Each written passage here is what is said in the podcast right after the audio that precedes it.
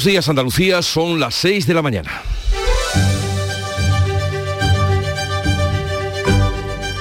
Despierta tu mente, descubre la realidad. En Canal Sur Radio, La mañana de Andalucía con Jesús Vigorra.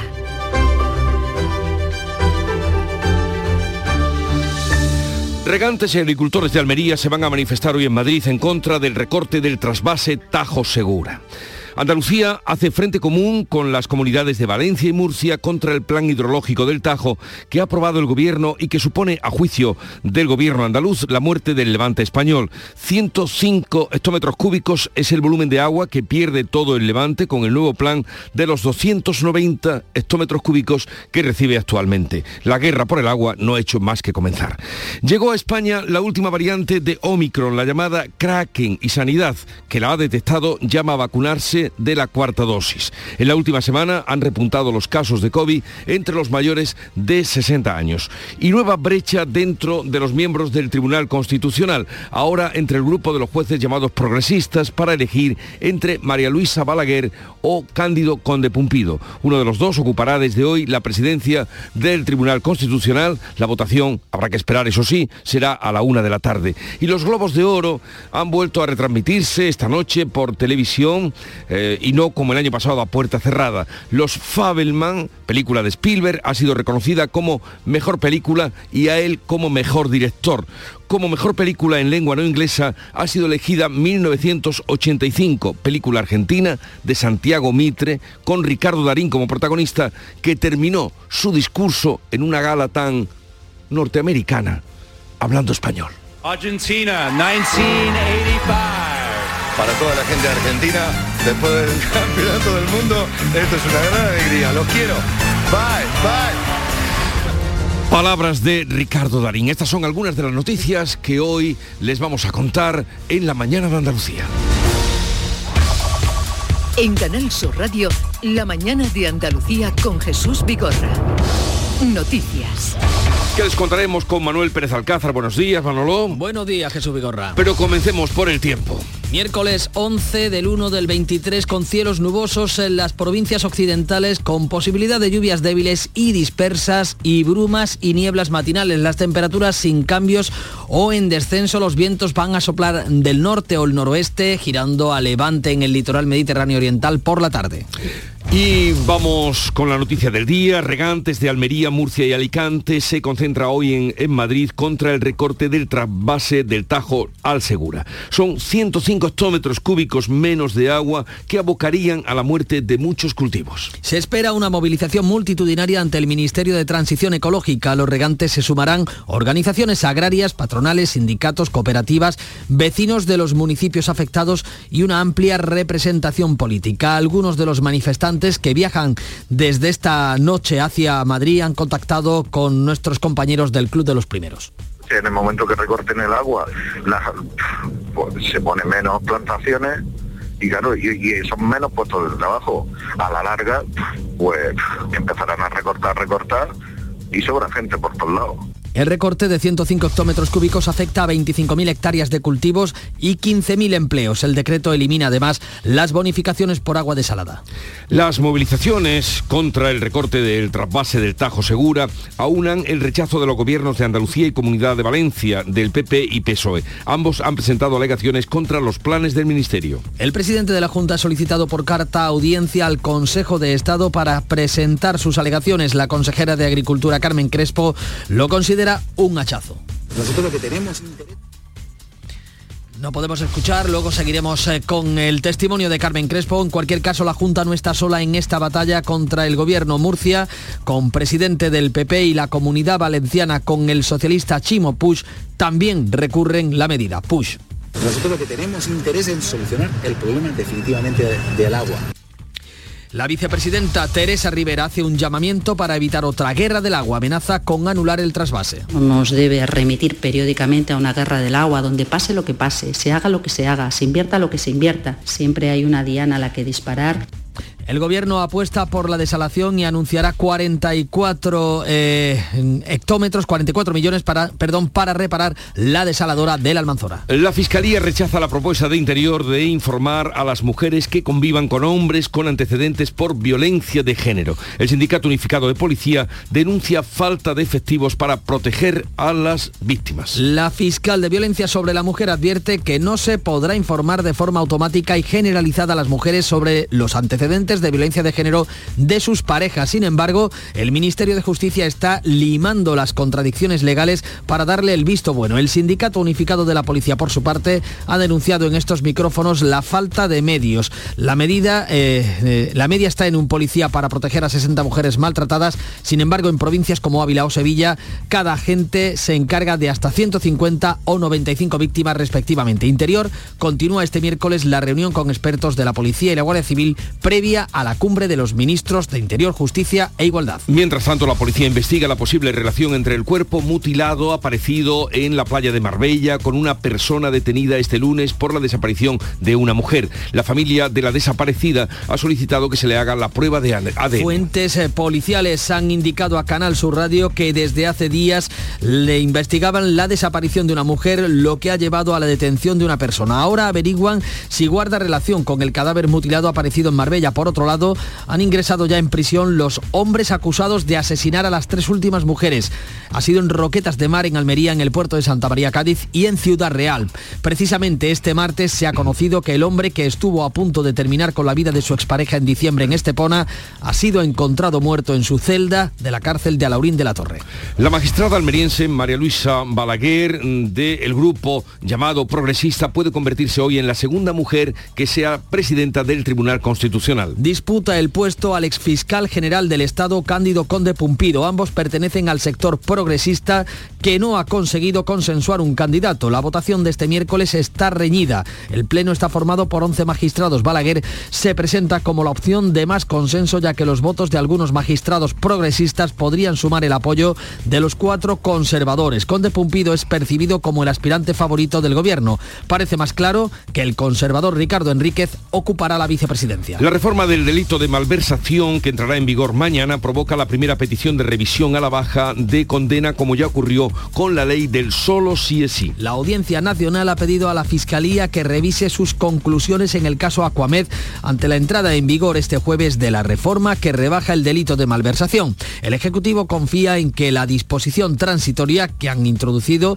evite beneficios a los condenados por corrupción, al contrario de lo ocurrido con la ley de igualdad. La portavoz del Gobierno, Isabel Rodríguez, reivindica que el Ejecutivo de coalición persigue penar todo tipo de corrupción que este Gobierno tiene un claro compromiso en la lucha contra la corrupción, con la confianza plena eh, en que la aplicación de estas normas eh, perseguirán este objetivo de no tolerar ningún comportamiento ilícito. Tanto el PP como los socios del PSOE recuerdan que ya advirtieron de las consecuencias de esta rebaja de la malversación. La Fiscalía trabaja en la elaboración de criterios comunes y descarta un impacto en sentencias previas a la reforma del Código Penal de 2015. La Audiencia Nacional absuelve al PSOE y a Izquierda Unida como beneficiarios del cobro de comisiones en el Ayuntamiento de Sevilla por el caso llamado Fito Novo. Sí, han sido condenados por cohecho y tráfico de influencias con penas que no llegan al año de cárcel una decena de procesados, entre ellos el concejal del PSOE Manuel Gómez Lobo y el exdirigente de Izquierda Unida Antonio Miguel Ruiz Carmona. Ha sido absuelto el que fuera teniente de alcalde de Sevilla, Antonio Rodrigo Torrijos de Izquierda Unida, quien en Diario de Sevilla ha arremetido contra la instrucción de la jueza Laya. Yo le desearía que disfrute lo que yo no he podido disfrutar, que es tranquilidad y que es normalidad personal y familiar. También ha sido absuelto el exalcalde de Algeciras, el socialista Diego Sánchez Rull, que estaba acusado de cobrar comisiones de la empresa Fitonovo. El gobierno solo ayudará a las empresas que contraten empleo estable. Las empresas que se beneficien de las nuevas bonificaciones deberán mantener al trabajador durante al menos tres años. El Ministerio de Trabajo descarta dar ayudas públicas a la contratación temporal, como plantea Bruselas. La norma tendrá que ser negociada en el Congreso. Además, tras las quejas de los expertos, el Ministerio de Yolanda Díaz cede y va a revisar las cifras de los fijos discontinuos aclarando cómo se contabilizan en los datos del paro. Se trata de, eh, de empleados que no trabajan todo el año y que cobran el desempleo. El Consejo de Ministros ha aprobado también el Estatuto del Artista que permitirá a este sector cobrar el paro cotizando la mitad de los 360 días que se exigen actualmente. Por otra parte, también en la reunión de ayer, el Consejo de Ministros ha aprobado una propuesta de reforma del sistema energético que contempla una compra de energía a largo plazo para reducir la volatilidad en el precio de la luz. El Gobierno remitirá esta reforma a Bruselas, va a solicitar la prórroga de la excepción ibérica, el tope al precio del gas, hasta finales de 2024. Pretende un tope similar al actual de entre 45 y 50 euros por megavatio hora. La reforma del Gobierno pretende también que el precio más bajo de las renovables quede más integrado en el precio final de mercado.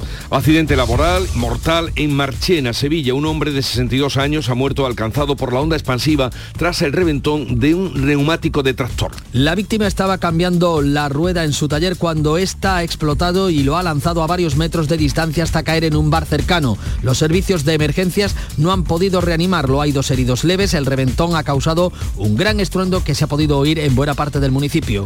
Los Globos de Oro, los premios de cine y televisión que otorga la prensa extranjera de Estados Unidos, encumbran a Steven Spielberg. Spielberg ha ganado el premio al mejor director y mejor película por Los Fabelman, donde cuenta su infancia. La mejor película extranjera es Argentina 1985. Pinocho se hace con el galardón a mejor película de animación. Austin Butler es el mejor actor y Kate Blanchett la mejor actriz. La gala ha vuelto a retransmitirse en televisión después de que el año pasado se celebrara puerta cerrada tras las acusaciones de racismo. El presentador este año ha sido un cómico negro. El presidente Zelensky, el presidente ucraniano, ha hecho una aparición grabada para defender que las futuras generaciones solo conozcan la guerra a través del cine. Y en deportes, hoy se disputa la primera semifinal de la Supercopa de Fútbol en Arabia Saudí, que enfrenta al Real Madrid y al Valencia. El Betis prepara por su parte su semifinal de mañana contra el Barça. Joaquín y Camarasa han entrenado al margen de la primera en la primera sesión eh, de entrenamiento en Arabia. Hoy se van a hacer pruebas para saber si el capitán bético con problemas en el solio está apto para jugar. En el mercado invernal, el Nesiri se resiste a marcharse del Sevilla, que ha recibido una importante oferta del West Ham para una cesión con opción de compra. Así viene el día, vamos a ver cómo lo refleja la prensa que ya ha repasado, leído y resumido para ustedes. Paco Ramón, buenos días. Muy buenos días Jesús. Eh, comenzamos este repaso por la prensa en Andalucía con el ideal de Almería. Más de un millar de agricultores se claman en Madrid contra el recorte en el Tajo Segura. Los regantes fletan 15 autobuses para viajar, como estamos contando y escuchando en la mañana de Andalucía y protestar por ese recorte de 105 hectómetros cúbicos. ABC de Sevilla sobre este asunto. Andalucía se alía con Murcia y Valencia para reclamar las obras hidráulicas. En el, en el diario de Sevilla, perdón, las urgencias se desbordan tras las fiestas de Navidad. La sala de espera del Virgen del Rocío contabilizó más de 130 entradas. Un médico denuncia que fue agredido por un paciente. En la prensa de tirada nacional, el país, eh, los líderes del proceso pedirán su absolución tras la reforma penal. El mundo, la foto de portada es para el piloto español Carlos Sainz en el Dakar atendido por los servicios médicos de la carrera tras un accidente que ha obligado a abandonar la prueba. Noticia de apertura, el gobierno equipara con el CNI, con los servicios de inteligencia, a los mozos de escuadra y a la Archancha. Sobre este asunto añade que el Consejo Fiscal alerta de que la ley de secretos oficiales compromete la seguridad o la defensa del Estado. La vanguardia, Francia pide a España un mayor control fronterizo de la inmigración. En La Razón, el principal titular es que el Constitucional elige el presidente con el voto progresista dividido. Y de los eh, digitales nos quedamos con el español. Cargos de Interior llevan tres años denunciando por escrito que faltan medios ante la violencia de género. Y la prensa extranjera, la prensa internacional que recoge hoy, Beatriz Almeida, buenos días. Buenos días, pues lo último, lo de hace un rato que recoge el diario argentino Clarín es que Argentina 1985 gana el Globo de Oro a la mejor película en lengua extranjera. El film de Santiago Mitre con Ricardo Darín es el primero en lograrlo para nuestro país, dice el periódico. Una película, por cierto, muy recomendable. Película que, eh, de la que empezó a hablar mm, tú, Bea Almeida, precisamente en esta redacción, a poco de verla y que nos hizo a todos ir a ver esta extraordinaria película. En el comercio de Perú, el fiscal de la Nación abre investigación a Dina Boluarte por genocidio tras muertes en protestas. En O Globo de Brasil, Bolsonaro sale del hospital y llega a los apartamentos de lujo de Florida. Allí en Florida está también el que fuera ministro suyo y responsable hasta el domingo pasado de la seguridad en Brasilia. Tras el asalto a los tres poderes, un juez del Supremo ha decretado prisión para él. Anderson Torres dice que interrumpirá sus vacaciones y se presentará en la Corte. Seguimos en el continente americano porque en la seca California hay inundaciones. El Washington Post encabeza de este modo, el agua que los californianos querían tan desesperadamente los está golpeando como una maldición. Habla de riberas de ríos desbordadas, árboles derribados y avalanchas de lodo que bajan por las laderas de las montañas.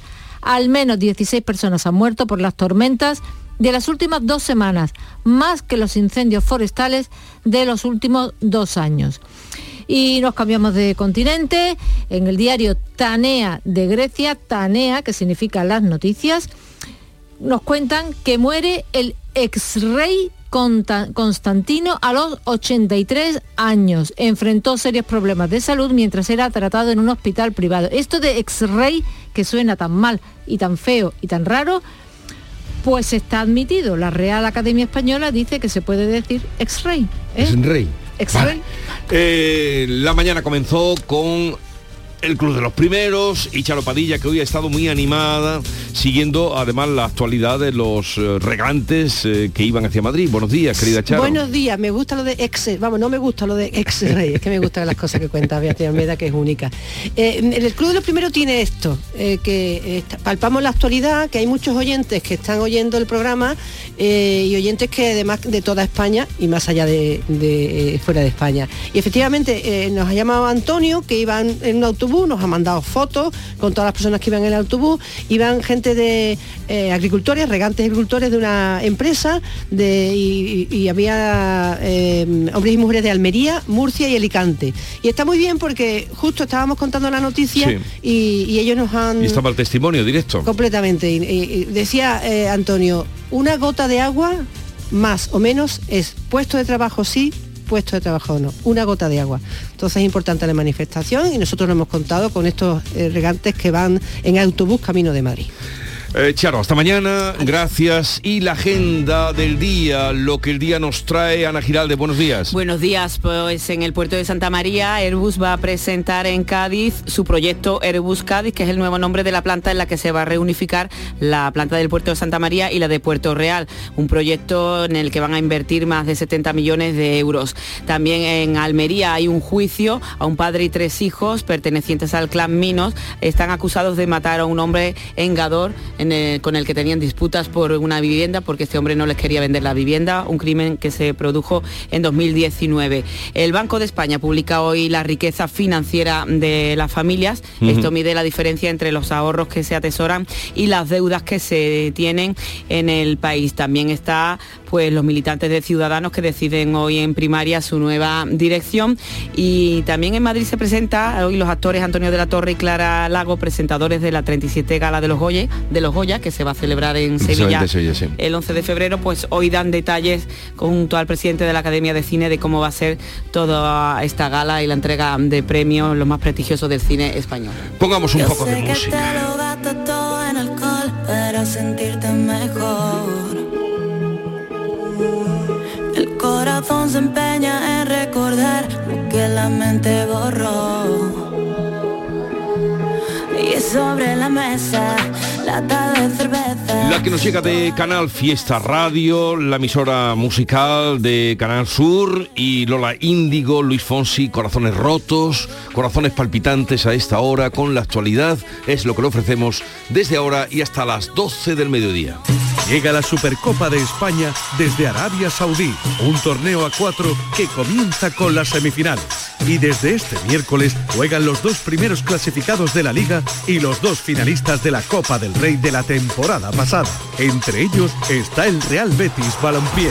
Y este miércoles vivimos la primera semifinal en Canal Sur Radio desde las 7 y cuarto desde el Estadio Rey Fat de Riad, primera semifinal de la Supercopa de España, Real Madrid, Valencia con Jesús Márquez. La Supercopa de España en Canal Sur Radio, en directo desde Arabia Saudí. Más Andalucía, más Canal Sur Radio.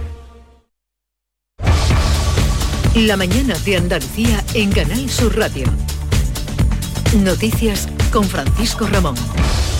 6 y 19 minutos de la mañana, seguimos contándoles eh, noticias hoy pendientes de esa manifestación en Madrid de los regantes de Almería, Murcia y Alicante. Los regantes del levante del sureste español se concentran en la capital de España contra el trasvase, eh, contra el recorte en el trasvase del Tajo Segura. Protestan porque consideran que ese recorte impulsado por el gobierno de más de 100 hectómetros cúbicos solo para el campo almeriense abocaría a la muerte a buena parte de sus cultivos. Agricultores y ganaderos de Murcia, Valencia y Almería se concentrarán ante el Ministerio de Transición Ecológica en lo que se espera una movilización multitudinaria en contra de los planes previstos en el trasvase Tajo Segura. Según las cuentas de los afectados, Andalucía sufrirá un recorte de 150 metros cúbicos, lo que va a incidir en 25.000 hectáreas de cultivos y 15.000 empleos. El decreto elimina además las bonificaciones por agua desalada.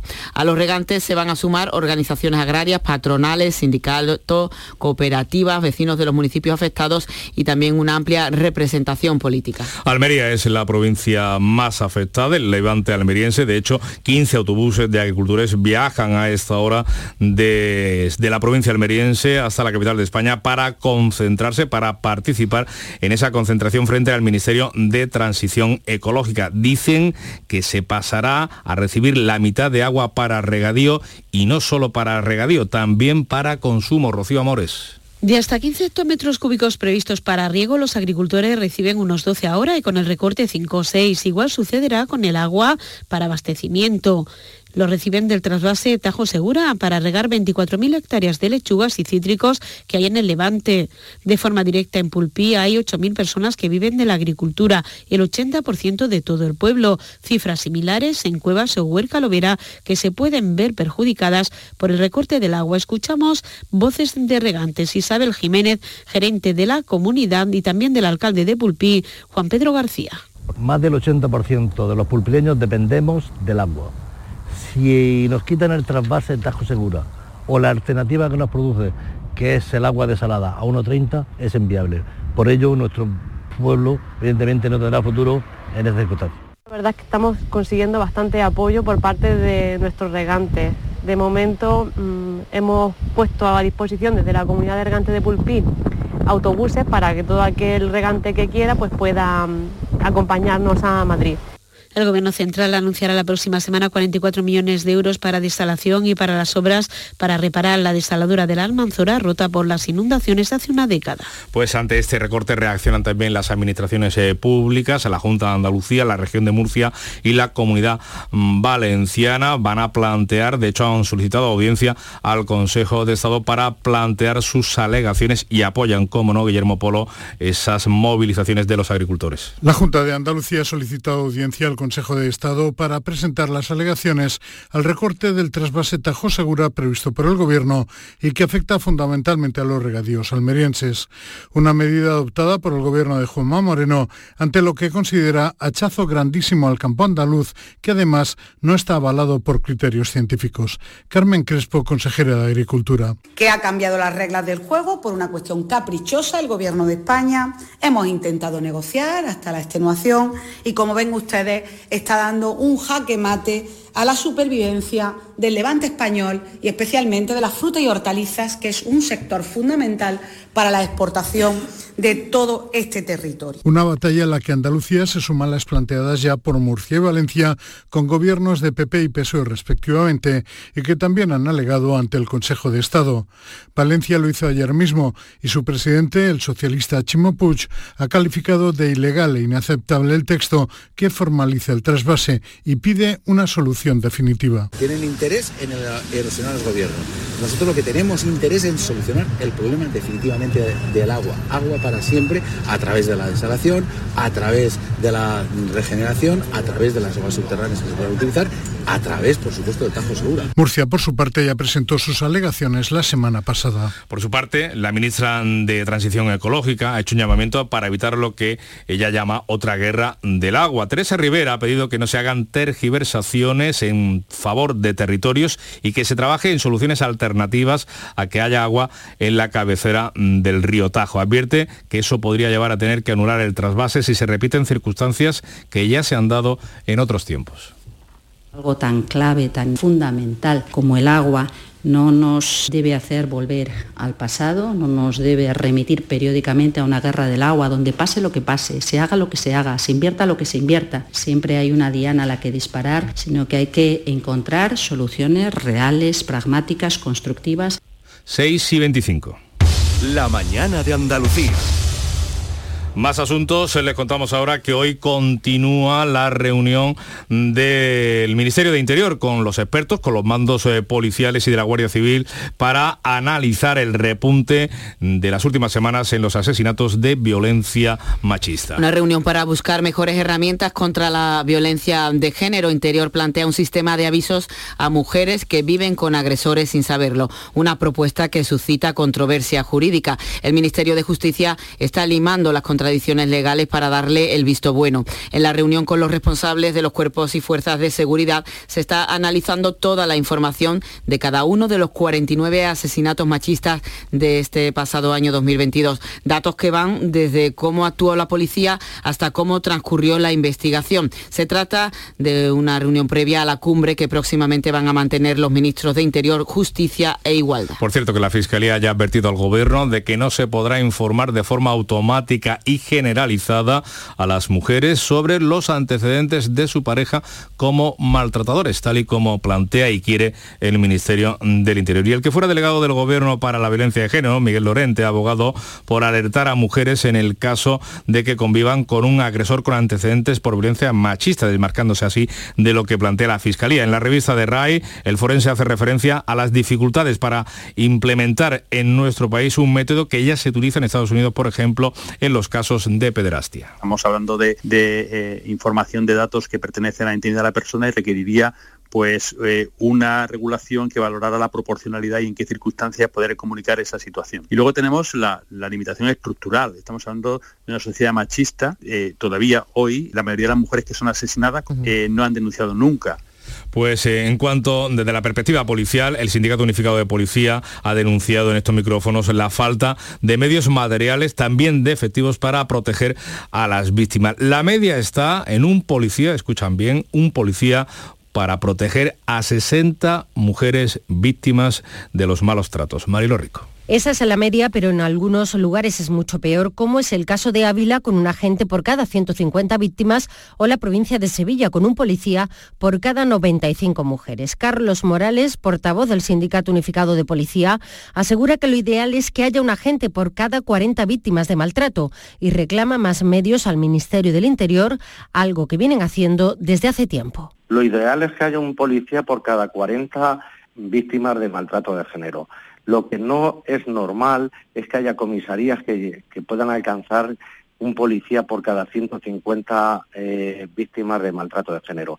Esto es algo que no se puede que son cifras escandalosas. Desde el Sindicato Unificado de Policía se reclama que el dinero de las campañas de publicidad que a su juicio no están dando resultados se destina a incrementar el número de agentes, a la adquisición de vehículos especiales para trasladar a las víctimas y para dotar a las comisarías de espacios más cálidos e íntimos donde atender a las mujeres. Pues para atender a las mujeres, la Junta de Andalucía va a incrementar en 500 plazas las casas de acogida y va a ofrecer asesoramiento las 24 horas Mm, del día. Dejamos a un lado la actualidad mm, eh, de este tipo de información. Vamos ahora con la deportiva. Antonio Camaño, ¿qué tal? Buenos días. Hola, ¿qué tal? Buenos días. El capitán del Betis, Joaquín, se entrenó al margen en la primera sesión del Betis en Arabia, el del puerto de Santa María. Es seria duda para el partido de mañana jueves ante el Barcelona por unos pequeños problemas en el solio. Por contra, Paul y formaron parte del entrenamiento y están a disposición de Pellegrini. Hoy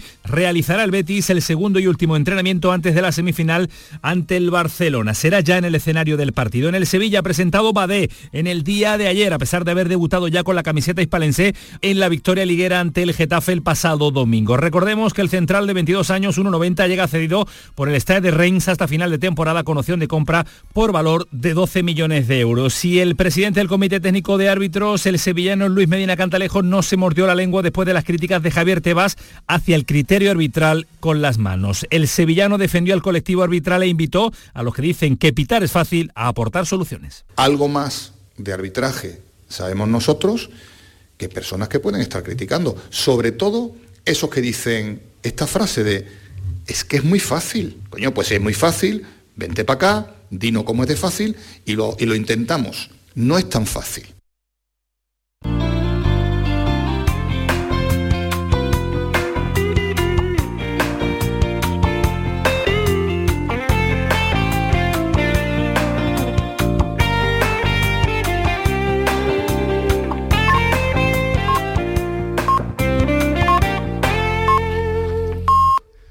Andalucía son las seis y media de la mañana. La mañana de Andalucía con Jesús Vigorra. Y a esta hora hacemos lo propio con Ana Giraldes, que es darles cuenta en titulares de las noticias más destacadas del día.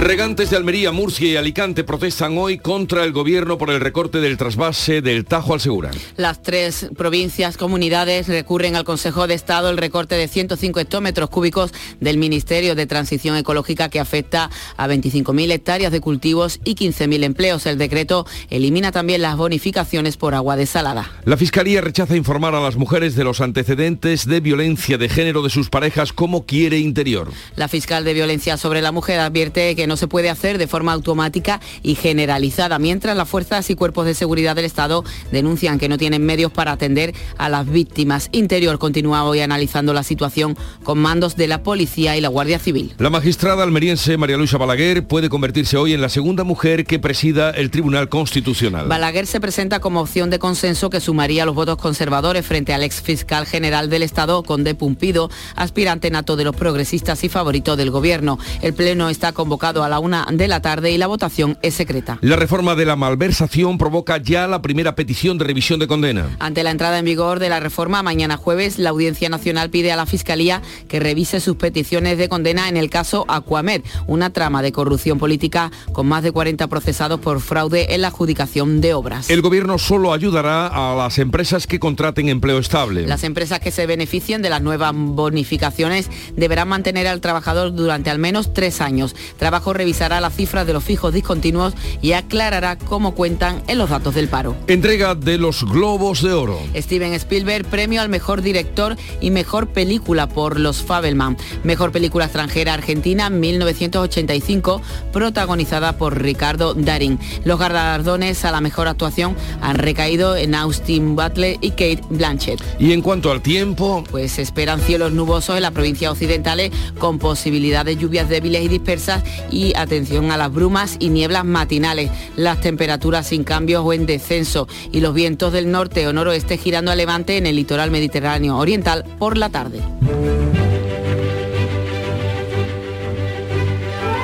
Hoy el santoral remite y recuerda a Santo Tomás de Cori. ¿Quién fue? Pues un franciscano italiano que vivió entre los siglos XVII y XVIII, que fue ejemplo de piedad, que cuidó a sus padres y que fue un como buen franciscano desecho de bondad. Y de eso, de ahí a los altares. Y tal día como hoy, estamos a 11 de enero de 1913, hace pues 110 años, el Tíbet se independiza de China. Y de ahí a las consecuencias que le trajo para los tibetanos. También un 11 de enero de 1933, en Casas Viejas, Cádiz, tienen lugar los llamados sucesos de Casas Viejas, un alzamiento anarquista que tuvo una dura reacción por parte del gobierno de Azaña y de la Guardia Civil. Murieron allí eh, personas que no tenían ni idea de que la huelga de los anarquistas se había aplazado de aquello fue desde luego un despropósito todo lo que ocurrió y las muertes que sucedieron en casas viejas. Y la cita del día que dice así, seis honrados servidores me enseñaron cuánto sé. Sus nombres son cómo, cuándo, dónde, qué, quién y por qué. ¿Sería periodista? Era eh, Rudyard Kipling, Kipling, El- el escritor, el eh, escritor hindú británico, ¿no? Que fue también poeta, que rechazó no sé cuántos premios. Por ejemplo, el, el ser Sir, de, de- que es lo más a lo que aspiran eh, en Reino Unido, ¿no? Pero en cambio el Nobel sí que lo aceptó. Se lo dieron muy jovencito, tenía 42 años cuando se lo dieron el premio Nobel. Y no por tanta obra, ¿eh? pero está ahí el libro de la selva, eh, el hombre que pudo reinar, en fin. Gran película, por cierto, también. Eh, ya lo saben. Sus nombres son cómo, cuándo, dónde, qué, quién y por qué. Aquí salen cinco, ¿no? Y en el seis, y en el periodismo eran cinco, las cinco eh, cuestiones. Porque la del por qué la hemos olvidado. Vale. Es la manera, preguntarse, en el fondo, preguntarse, preguntarse y tener los ojos abiertos ante lo que sucede. Bueno, vamos con la segunda entrega de la prensa del día, lectura de prensa. Pues eh, comenzamos hoy por el diario Ideal de Almería con esa eh, bueno eh, ese viaje de miles de agricultores que van a clamar en Madrid hoy contra el recorte en el Tajo Segura. Los regantes se fletan 15 autobuses, dice este periódico, para viajar a Madrid y manifestarse frente al tijeretazo del Ejecutivo de los envíos a los campos de Almería, Murcia y Alicante de ese bien tan preciado como es el agua. Las urgencias, dice el diario de Sevilla, se desbordan tras las fiestas de Navidad. También cuenta este periódico que la Audiencia Nacional echa abajo el caso Fitonovo después de nueve años y descarta en su fallo que el PSOE e Izquierda Unida se lucraran con las mordidas. También absuelve al que fuera exteniente de alcalde del consistorio hispalense Torrijos. En el diario de Cádiz, eh, foto- fotografía de portada para el Cano, para el Juan Sebastián Elcano, para el buque escuela de la Armada Española, vuelta a casa antes de tiempo por una pequeña avería. En el Málaga hoy hayan ahorcado al preso que asestó varias puñaladas a su mujer en la cárcel de Alaurín de la Torre. ABC de Sevilla, también con el tema del agua. Andalucía se alía con Murcia y Valencia para reclamar las obras hidráulicas. El presidente de la Junta pide al Consejo de Estado que atienda las alegaciones al trasvase Tajo Segura y recuerda que los pantanos en nuestra comunidad están al 29%. El titular de apertura y la foto también es para el líder del PP, Núñez Feijó, que reta, dice el diario de Vocento, a Sánchez a que gobierne la lista más votada. En el país, los líderes del proceso pedirán la absolución o su absolución tras la reforma penal. La defensa buscan la extinción de las condenas por sedición y malversación. En el mundo, la foto de portada es para el piloto español Carlos Sainz, que abandona el Dakar. En la noticia de apertura, el gobierno equipara con el CNI, con los servicios de inteligencia, a los Mossos de Escuadra y a la Archancha. Sobre este asunto añade que el Consejo Fiscal alerta de que la ley de secretos oficiales compromete la seguridad o la defensa del Estado. En la vanguardia, Francia pide a España un mayor control fronterizo de la inmigración. La fotografía es para el expresidente brasileño Jair Bolsonaro en un hospital de Estados Unidos, foto que también lleva la razón con este titular. Lula pide identificar a los patrocinadores del asalto. Sin embargo, la noticia más destacada es eh, que el Tribunal Constitucional elige presidente con el voto progresista mm, dividido. De los digitales, mm, destacamos el español. Cargos de Interior llevan tres años denunciando por escrito que faltan medios ante la violencia de género y en el confidencial, tras la reforma del Código Penal, los líderes del proceso preparan su petición de absolución al Tribunal Supremo tras decaer la sedición. Y de los económicos, los dos centrados en la reforma energética que propone el gobierno, expansión. El gobierno quiere bajar la luz con una gran intervención del mercado y el economista, el gobierno interviene en las nucleares para evitar que entren en pérdidas y propone a la Unión Europea regular su retribución junto con las hidráulicas y renovables. Segunda entrega de la prensa internacional, lectura de la prensa internacional que hace B. Almeda, que podemos destacar. Pues en la República de Perú leemos que la Fiscalía inicia investigación contra Dina Boluarte, la presidencia la presidenta y Alberto Otárola, el primer ministro por genocidio y homicidio por las más de 40 muertes en los disturbios. Y en el periódico Sin Fronteras de Arequipa nos cuentan que un efectivo policial, un policía, fue quemado vivo junto a su coche patrulla. También se cuenta que Francia va a reformar su sistema de pensiones. La primera ministra ha avanzado el proyecto de ley. ¿Qué cuentan allí los periódicos de esto? Pues en Le Monde leemos trabajar más tiempo para garantizar la sostenibilidad. La reforma eleva la edad de jubilación de manera progresiva de los 62 años actuales a los 64 en 2030. Los sindicatos anuncian movilizaciones y añade Le Figaro que hay unidad sindical y que la lucha puede ir para largo. Hay también intenso movimiento sindical en Reino Unido y hoy vuelven a parar los empleados de las ambulancias. En el Guardian, los sindicatos reaccionan con furia a la legislación propuesta para Gales, Inglaterra y Escocia que, según dicen los sindicalistas, permitirá a los ministros prohibir las huelgas. La prensa británica se hace eco también de las críticas al primer ministro por coger un avión del ejército para viajar de Londres a Leeds, que hay 270 kilómetros. Podía haber ido en tren. Se ha burlado de las promesas climáticas. Esto lo leemos también en el Guardian, en el Times, huelgas de ambulancia, los trabajadores del 112 de allí se suman a los paramédicos, los pacientes se enfrentan a ser tratados en cabinas instaladas en los aparcamientos de los hospitales. Así está la sanidad por los recortes y las huelgas. Y del otro tema candente en el país, el de Harry, cuenta el San, que el príncipe debe ser despojado de su título de duque de Saxes por destrozar a la familia real. Lo exigen los parlamentarios. A ver cómo acaba esto. Y ha muerto en Grecia el hermano de la reina Sofía. ¿Cómo se reflejan los periódicos? Pues en el diario Ethnos, Constantino, el último rey de Grecia, murió a los 82 años tras graves problemas de salud. Toda la prensa griega glosa su figura, repasa su biografía eh, de este monarca que solo reinó tres años. El país votó en referéndum el cambio de la monarquía a la república. Y a las 6 y 10 abríamos con el Globo de Oro para Argentina, por la película Argentina 1985, y ahora eh, cerramos con el, con el Universal de México. Pinocho de Guillermo del Toro se, llega, se lleva el Globo de Oro a la mejor película animada. No es una película de niños, pero se puede ver con niños, decía el mexicano al recoger el premio. Y se habló español en la gala eh, americana de los Globos de Oro. Son las 6.41 minutos, sigue ahora la información en Canal Sur Radio. Sencilla, rápida, fácil, de manejar. Fácil de Así manejar. es la nueva app de Canal Sur Radio. Con todos los programas y audios destacados, los podcasts, emisiones en directo. Para que sigas conectado a nuestra programación y a los espacios que más te gustan y sigue. Cuando quieras, donde quieras. Descárgate ya nuestra app. Todo Canal Sur Radio, Radio Andalucía Información, Canal Fiesta, flamencoradio.com y Canal Sur Radio Música para ti. Cuando quieras, donde quieras. Más Andalucía, más Canal Sur Radio. La mañana de Andalucía en Canal Sur Radio. Noticias con Francisco Ramón. 6 y 42 minutos, seguimos en directo en la radio pública de Andalucía contándoles más noticias eh, como esta. La magistrada almeriense María Luisa Balaguer le va a disputar hoy la presidencia del Tribunal Constitucional al que fuera fiscal general del Estado, Cándido Conde Pumpido. La votación para elegir hoy a la cabeza visible del órgano de garantías llega tras la falta de acuerdo entre la mayoría de jueces progresistas para consensuar una única candidatura.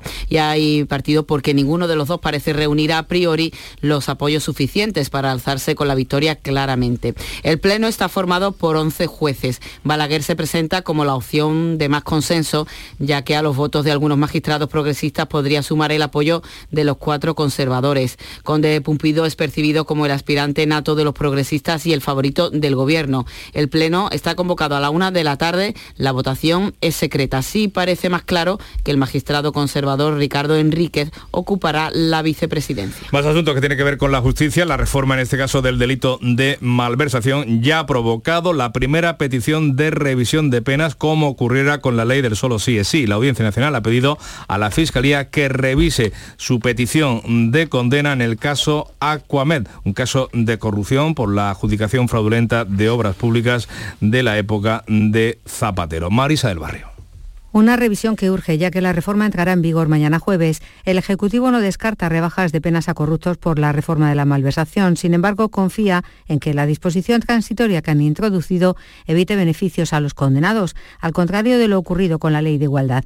La portavoz del Gobierno, Isabel Rodríguez, reivindica que el Ejecutivo de coalición persigue penar todo tipo de corrupción. Que este Gobierno tiene un claro compromiso en la lucha contra la corrupción, la tolerancia cero, y en ese sentido es como se ha trabajado esta norma y en lo que seguiremos trabajando en nuestra acción de gobierno con la confianza plena eh, en que la aplicación de estas normas eh, perseguirán este objetivo de no tolerar ningún comportamiento ilícito. El caso Aquamed, por el que se pide la primera revisión de condena, enjuició una trama de corrupción política por la presunta adjudicación fraudulenta de obras a una decena de compañías, la falsificación de certificaciones y liquidaciones para aumentar las cantidades que recibieron las adjudicatarias de los contratos. Desde la oposición las reacciones no se han hecho esperar. La secretaria general de los populares, Cuca Gamarra, ha remitido contra el gobierno por las consecuencias en las condenas que puede tener esta rebaja del delito de malversación. El presidente del gobierno dijo que eso no iba a pasar, también lo dijo con la ley del solo sí es sí y ahora empezaremos a ver cómo también los corruptos se ven favorecidos por una reforma del propio gobierno que hace que hoy la corrupción sea más barata en España. No solo la oposición critica estas consecuencias de la reforma del delito, también los socios parlamentarios del gobierno, como Compromís, Joan Baldoví, su portavoz, asegura que ya advirtieron de esas consecuencias de abaratar este tipo penal. Ya advertimos en su momento los peligros que tenía revisar el delito de malversación, sobre todo porque pudiera beneficiar a presuntos corruptos. Igualmente, la Fiscalía Anticorrupción, el fiscal anticorrupción Alejandro Luzón, advirtió hace semanas que la rebaja del delito de malversación podría provocar un efecto similar a la ley del solo sí es sí, es decir, una rebaja de condena generalizada. Apelando a los poderes públicos, a los representantes eh, políticos, para que no den pasos atrás en la lucha contra la corrupción para que no diluyan o degraden la respuesta penal a la corrupción. Le contamos ahora la resolución del caso Fitonovo. La Audiencia Nacional ha absuelto al PSOE y a Izquierda Unida como beneficiarios del cobro de comisiones en el Ayuntamiento de Sevilla. Si han sido condenados por cohecho y tráfico de influencias, con penas que no llegan al año de cárcel, una docena de procesados, entre ellos el que fuera concejal del PSOE, Manuel Gómez, y el exdirigente de Izquierda Unida, Antonio Miguel Ruiz. Han sido absueltos el que fuera teniente alcalde del consistorio sevillano, Antonio Rodrigo Torrijos, de Izquierda Unida, quien una entrevista con con el diario de Sevilla ha manifestado su satisfacción por la absolución y ha dicho que el fallo de la audiencia es una enmienda a la totalidad de la instrucción que realizó en su día la juez Mercedes Alaya, a la que dice no le guarda rencor. Simplemente le desearía todo lo contrario. Yo le desearía que disfrute lo que yo no he podido disfrutar, que es tranquilidad y que es, digamos, normalidad personal y familiar. No, no le deseo que por la calle le digan lo que me decían a mí cuando me decían ladrón. También ha sido absuelto el exalcalde de Algeciras, el socialista Diego Sánchez Rull, que estaba acusado de cobrar comisiones y mediar en la adjudicación de la construcción de un centro deportivo, precisamente con la empresa Fitonovo. Del caso Audioguías, que se está celebrando en la audiencia de Granada, el empresario acusado de acusar un perjuicio económico a la Alhambra de más de un millón de euros ha declarado que el patronato, el patronato perdón, nunca le pidió comprobantes de su actividad. El administrador único de la empresa asegura que nunca le pidieron que demostrara cuántas audioguías alquilaba diariamente y que el patronato pagaba mal y tarde. Sin embargo, el fiscal ha expuesto que la empresa debía demostrar el número diario de alquileres y su recaudación. Y en el caso de los seres, la Fiscalía Anticorrupción y el Partido Popular, que ejerce la acusación particular, ya tienen el informe de la forense mmm, sobre José Antonio Griñán, que sufre un cáncer de próstata y necesita tratamiento oncológico. También va a revisar la audiencia el estado de salud del el que fuera viceconsejero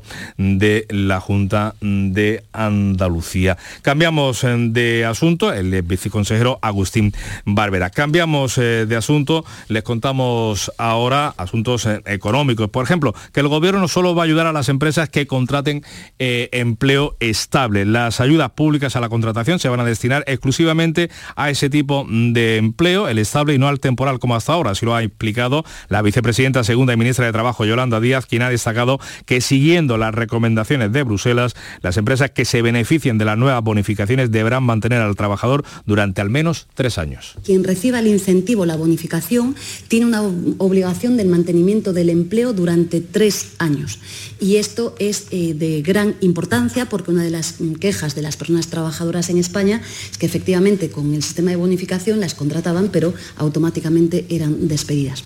Trabajo revisará, por cierto, las cifras de los fijos discontinuos y aclarará cómo se están contabilizando en los datos del paro tras la polémica de declarada por distintos servicios de estudios económicos del país sobre el uso de esta estadística. Y los trabajadores de la cultura o artistas tendrán derecho a paro, según el estatuto eh, que ha aprobado el gobierno. Para acceder a la prestación por desempleo bastará haber cotizado la mitad de los 360 días que se exigen en la actualidad. El Consejo de Ministros también ha aprobado remitir a Bruselas una propuesta de reforma del sistema energético que contempla una compra de energía a largo plazo para reducir la volatilidad del precio de la luz. Al mismo tiempo, la vicepresidenta Teresa Rivera va a solicitar la prórroga de la excepción ibérica, es decir, el tope al precio del gas. Queremos solicitar simultáneamente la prórroga de esa solución ibérica que se aplica en España y en Portugal y que nos ha permitido ahorrar, actualizo el dato,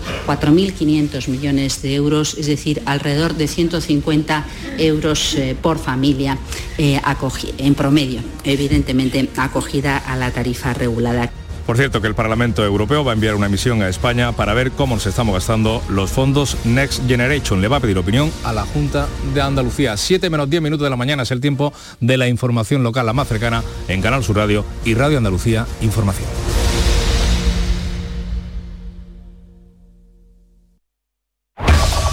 En la mañana de Andalucía de Canal Sur Radio. Las noticias de Sevilla. Con Pilar González.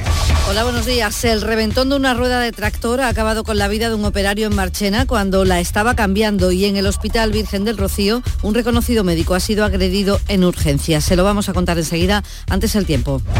Hoy tenemos nubes sin descartar precipitaciones débiles y dispersas, más probable en la sierra y se abren claros al final del día. Viento variable flojo y las temperaturas similares a jornadas anteriores. La máxima prevista es de 16 grados en Écija, 17 en Sevilla y Morón, 18 en Lebrija. A esta hora 11 grados en la capital. Las noticias de Sevilla. Canal Sur Radio. La Guardia Civil investiga las circunstancias del accidente laboral en el que ha muerto un hombre de 62 años en Marchena. La víctima fue alcanzada por la onda expansiva de un neumático de tractor que ha reventado cuando lo estaba cambiando en el taller que regentaba. El operario incluso fue lanzado a varios metros de distancia hasta caer en un bar cercano sin que los servicios de emergencia pudieran hacer nada por él. El reventón causaba un gran estruendo que se ha podido oír en buena parte del pueblo. Desde comisiones obreras, Carmen Tirado, del área de salud, incide en la necesidad de reforzar la seguridad cuando se trata de autónomos y pequeñas empresas. Las personas autónomas sufren en muchas ocasiones una gran desprotección en cuestión de prevención de riesgos laborales porque el modelo actual apela a la responsabilidad de cada trabajador y trabajadora, lo cual es totalmente insuficiente al no dotarlo de medios. Desde el sindicato pedimos a las administraciones más recursos y políticas activas de prevención para evitar que se produzcan estas tragedias en pymes y en personas trabajadoras. El Sindicato Médico de Sevilla pide más seguridad en áreas como urgencias y atención primaria y que se aumenten los castigos por agresiones al personal sanitario. Una demanda que llega tras la agresión sufrida por un facultativo de urgencias del Virgen del Rocío, se llama Javier Gutiérrez, un médico reconocido con más de 30 años de experiencia que ha recibido insultos, amenazas y que incluso ha sido perseguido por el agresor por el hospital. Unas circunstancias muy duras y que no dejan de repetirse, según denuncia el presidente del Sindicato Médico de Sevilla, Rafael Ojeda. Eh, difícil de, imaginar lo duro que es el trauma que sufre un compañero que ha pasado por esta situación, ¿no? Que se ve amenazado, que tiene miedo, que se siente solo, sin nadie que le pueda ayudar y que tiene que huir del paciente que intenta pegar o del familiar, es algo durísimo. El Virgen del Rocío ha puesto en marcha el protocolo de la Consejería de Salud previsto para estos casos que ha ofrecido a la víctima la atención psicológica y judicial que necesite. Y esto se produce cuando los casos de COVID repuntan, las urgencias se nota ello también. Hay cinco personas que han fallecido por COVID en la última semana, 44 han tenido que ser hospitalizadas. Ahora mismo hay 60 personas ingresadas en hospitales sevillanos, seis de ellos en UCI. Los contagios por COVID son 263. Son las 6 de la mañana y 53 minutos. Tus frescos por menos en tus supermercados más y en supermercados más. Hasta el 31 de enero, la carrillada ibérica a solo 12,95 euros el kilo. Disfruta ya de esta y más de mil ofertas en supermercados más y en nuestra tienda online supermercadosmás.com. En Canal Sur Radio, las noticias de Sevilla. La Audiencia Nacional ha absuelto al PSOE y a Izquierda Unida como beneficiarios del cobro de comisiones en el Ayuntamiento de Sevilla en el caso Fitonovo. Sí han sido condenados por cohecho y tráfico de influencias con penas que no llegan al año de cárcel una decena de procesados, entre ellos el concejal del PSOE, Manuel Gómez Lobo, y el exdirigente de Izquierda Unida, Antonio Miguel Ruiz Carmona. Han sido absueltos los principales acusados, entre ellos el que fuera alcalde de Sevilla, Antonio Rodrigo Torrijos, primer, el que fuera teniente de alcalde alcalde de Sevilla por parte de Izquierda Unida, Antonio Rodrigo Torrijos. En Diario de Sevilla, él se ha dirigido así, directamente, a la jueza Laya.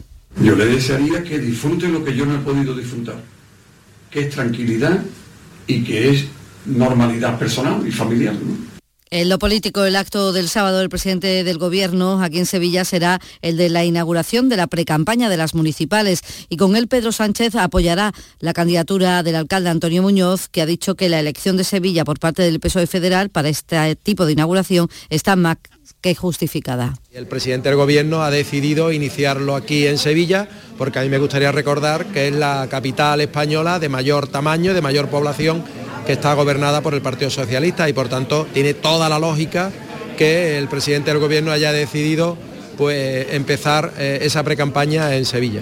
Muñoz llega al acto del sábado con el recién acuerdo presupuestario cerrado con Ciudadanos y que sigue generando críticas en la oposición. La candidata de Adelante Andalucía, Sandra Heredia, critica las cuentas porque faltan, dice, inversiones en planes integrales y no atiende a los más vulnerables. Estos presupuestos son una foto de lo que Antonio Muñoz quiere que sea la ciudad de Sevilla. Es una foto fija, pactados con unos presupuestos de la derecha, en el que vemos una falta de inversiones brutal en la inversión, en los planes integrales de los barrios más deprimidos de nuestra ciudad. El candidato del PP a la alcaldía de Sevilla, José Luis Sanz, ha criticado las deficiencias energéticas de los edificios y alumbrado públicos y también en los parques empresariales. Asegura que impulsará su transformación con la implantación de energías renovables. Pocas capitales como Sevilla están tan atrasadas en materia de eficiencia energética en su alumbrado público como está Sevilla cuando sea alcalde los edificios municipales, el alumbrado público serán 100% eficiencia energética y por supuesto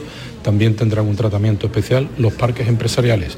Y el Gobierno Central ha aprobado subvencionar el 100% del coste de cuatro proyectos de hidrógeno verde elegidos por Bruselas, entre ellos uno de Sevilla que explica la ministra de Transición Ecológica, Teresa Rivera. El proyecto H2B2, que tiene su sede en Sevilla y que está destinado a producir electrolizadores competitivos empleando las distintas tecnologías que hoy se conocen para eh, generar la electrolisis, para producir la electrolisis, generar hidrógeno.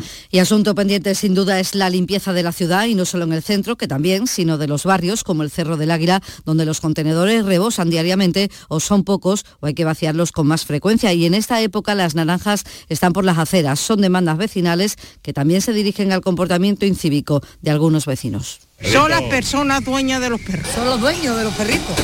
Los perritos no tienen culpa, son los dueños de los perritos. Lo que sí le digo es que las naranjas hay que recogerlas porque el suelo yo que padezco, que tengo prótesis, ya que me rebane me parto otra vez la cadera. Aquí hay muchísima gente mayor, ¿vale? Entonces los contenedores están muy viejos.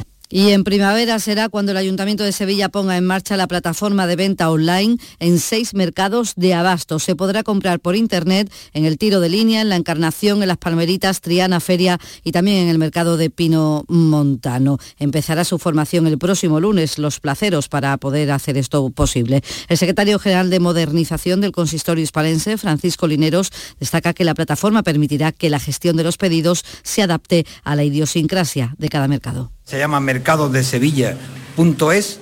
Encontraremos una plataforma de los mercados de Sevilla donde cada mercado tendrá a su vez su propia página web y dentro de la página web de cada mercado cada placero volverá a tener su propia página web.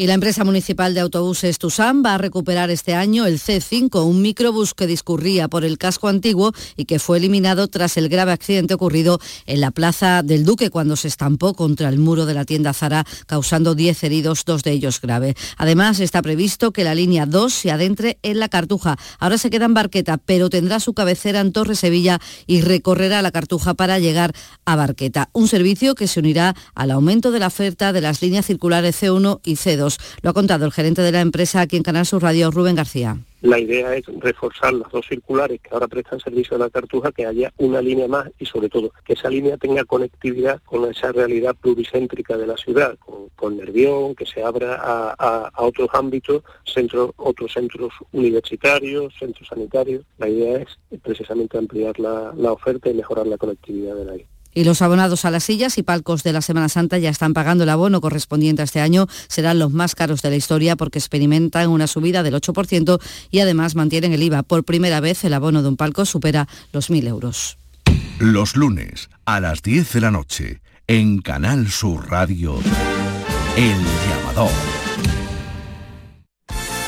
Deportes, Antonio Camaño, buenos días. Hola, ¿qué tal? Buenos días. Joaquín entrenó al margen en la primera sesión del Betis en Arabia. El del puerto es seria duda para el partido de mañana ante el Barcelona por unos pequeños problemas en el sóleo. El segundo y último entrenamiento antes de la semifinal va a ser esta tarde. Se celebrará ya en el escenario del partido. Y en el Sevilla, Badé fue presentado ante los medios de comunicación como el primer refuerzo invernal del conjunto hispalense, a pesar ya de haber participado en la victoria liguera ante el Getafe. El central, recordemos, 22 años, 1,90 llega cedido hasta final de temporada con opción de compra por valor de 12 millones de euros. Y hoy se presenta los detalles de la gala de los Goya que se celebrará aquí en Sevilla el 11 de febrero y en el Teatro de la Maestranza vuelve la danza con el ballet de Monte Carlo. A esta hora 9 grados en los Palacios, también en Gutrera 11 grados en Sevilla.